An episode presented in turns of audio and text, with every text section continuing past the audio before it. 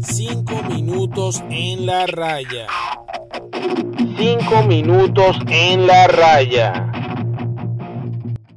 Hola a todos, bienvenidos a 5 minutos en la raya. Te habla Gabriel y aquí te hablo de béisbol y fútbol en 5 minutos. Hoy seguiremos con el mes del fantasy béisbol y con cada una de las posiciones para que tengas el mejor equipo posible de fantasy.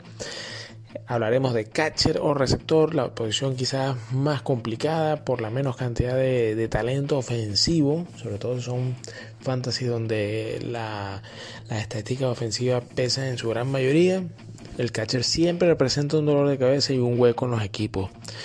En primer lugar, no voy a andar descubriendo la agua Sabemos que JT Realmuto, el catcher de los Phillies de Filadelfia, es el mejor catcher del béisbol de la temporada 16 del año 2016. Eh, viene demostrando que a nivel, en niveles ofensivos es el mejor catcher del béisbol. Eh, a niveles defensivos hay otros jugadores, como el mismo Yadier Molina, que son superiores a él, pero en lo que eh, respecta a números ofensivos, Yadier Real Muto es mejor.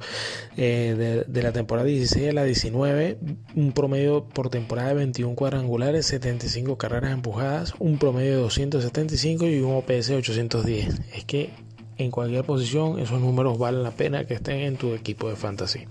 Aquí no es elegirlo, sino cuándo para no perderlo.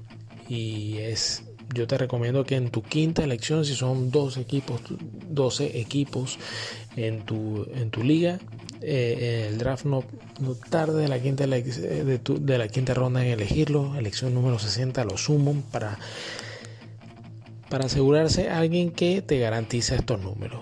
Y no estás eh, a expensas quizá de lesiones, de momentos o de catchers que probablemente no tengan una consistencia temporada a temporada.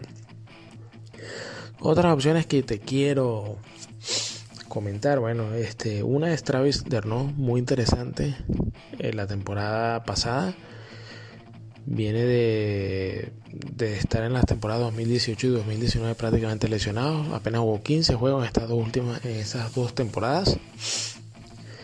Y para la temporada 2020 no sabemos si es el efecto de la temporada corta, pero partió para 321, 919 PS y nada despreciable, 9 cuadrangulares y 34 carreras empujadas de Arnaud.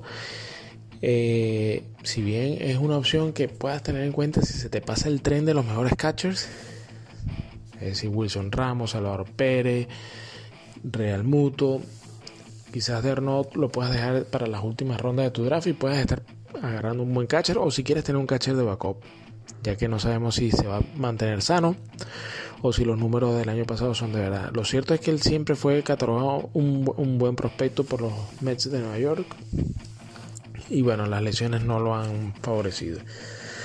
Otro catcher que sin necesidad de estarte reventando en la quinta ronda, o si eh, por, por, Real Muto, o si se te pasa el tren y alguien se te adelantó, es Cristian Vázquez, el catcher de, de los Medias Rojas de Boston.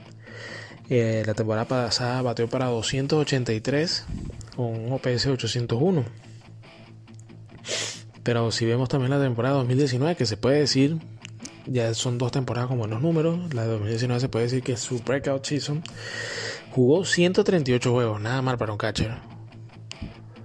Para un bateando para un average de 276, 798 de OPS y la nada despreciable cifra de 23 cuadrangulares y 72 carreras empujadas. Aparte, Cristian Vázquez tiene eh, posibilidad de jugar en el fantasy como primera base, por lo cual, bueno, quien quita que puedas tener dos buenos catchers y Cristian Vázquez pueda tenerlo jugando en, primera y, en la receptoría. Me parece que puede ser un pick no tan caro como Real Muto y que, mira, básicamente los mismos números de, eh, que te comenté de Real Muto en promedio de las temporadas 16-19 mucho con Cristian Vázquez. Yo creo que puede ser una elección eh, súper importante y como te digo, sin tener que gastar un, quinto pick en un catcher. Eh, otro catcher que me gustaría que, que tengas en mente es Austin Nola. Austin Nola Eh, jugó parte del año pasado con Seattle y pasó a los Padres de San Diego, un catcher que en fantasy tiene también la posibilidad de jugar primera base y segunda. Eh, entre las dudas que se tiene es cuánto tiempo de juego puede tener, pero si él puede jugar otras posiciones, creo que le puede añadir el tiempo de juego a su a sus estadísticas. El año pasado batió para 273 con 825 OPS, 7 cuadrangulares y 28 carreras empujadas.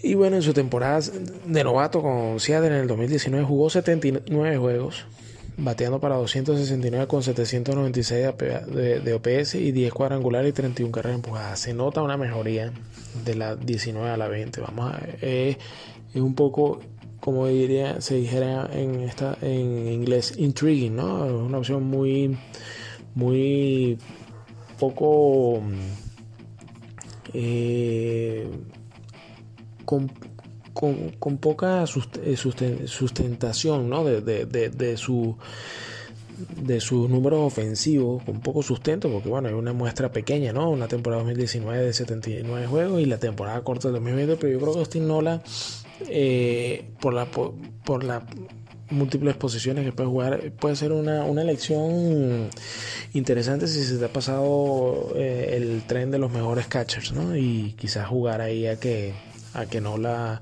sea un, gran batacazo, ¿no? Un gallo tapado en tu equipo. Y para finalizar, no quiero que te caigas con Will Smith. Ojo con Will Smith, el catcher de los Dodgers de Los Ángeles, sí, es un se puede llamar todavía prospecto, un, un, jugador con poco servicio en las ligas mayores.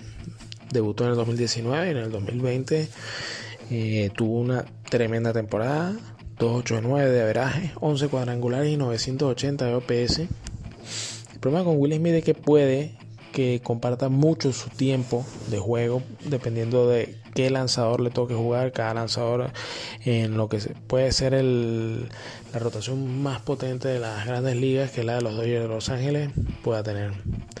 Entonces no te vayas tan de cabeza con Smith no porque no vaya a rendir sino por el tiempo de juego y quizás te estés metiendo en un problema porque luego te, se, te da ausente en, en varios partidos, ¿no? En, la mayoría de la semana, puede que te juegue menos del 50% de la semana. También queda un poco a, tu discreción, porque eh, otra manera de jugar es la siguiente. Si te embarcas con Will Smith, pero Will Smith te batea lo que te batió el año pasado, te da estos números cuando juega, estás garantizando dos cosas, buenos números cuando juega y que no tengas un catcher que con menores números te tumbe el promedio de la semana. Entonces también es un poco a jugar. A veces es preferible jugar con 10 jugadores. Con, perdona, con, con 8 jugadores, ¿verdad? En, tu lineup. Y cuando te juegue el noveno, que es Will Smith, que así te juegue 2-3 partidos a la semana, por lo menos sean buenos números y no te tumbe el averaje como te espera tumbar quizás un catcher más promedio, porque por X o Y razón, o, eh, bien sea que eh, se te adelantaron eligiendo los mejores catchers o quieres tener un catcher que juegue más, eh, más tiempo que Will Smith, te sea perjudicial para tu equipo. Te lo dejo ahí a modo de reflexión, porque quizá a veces no es tanto la cantidad, sino la calidad que te genera, sobre todo en esta posición, un catcher como es Will Smith. Bueno, estos han sido 5 minutos en la raya. Espero que te hayan servido de algo este, estos estos tips para la posición de catcher y seguimos en el mes de Fantasy Baseball. Hasta la próxima.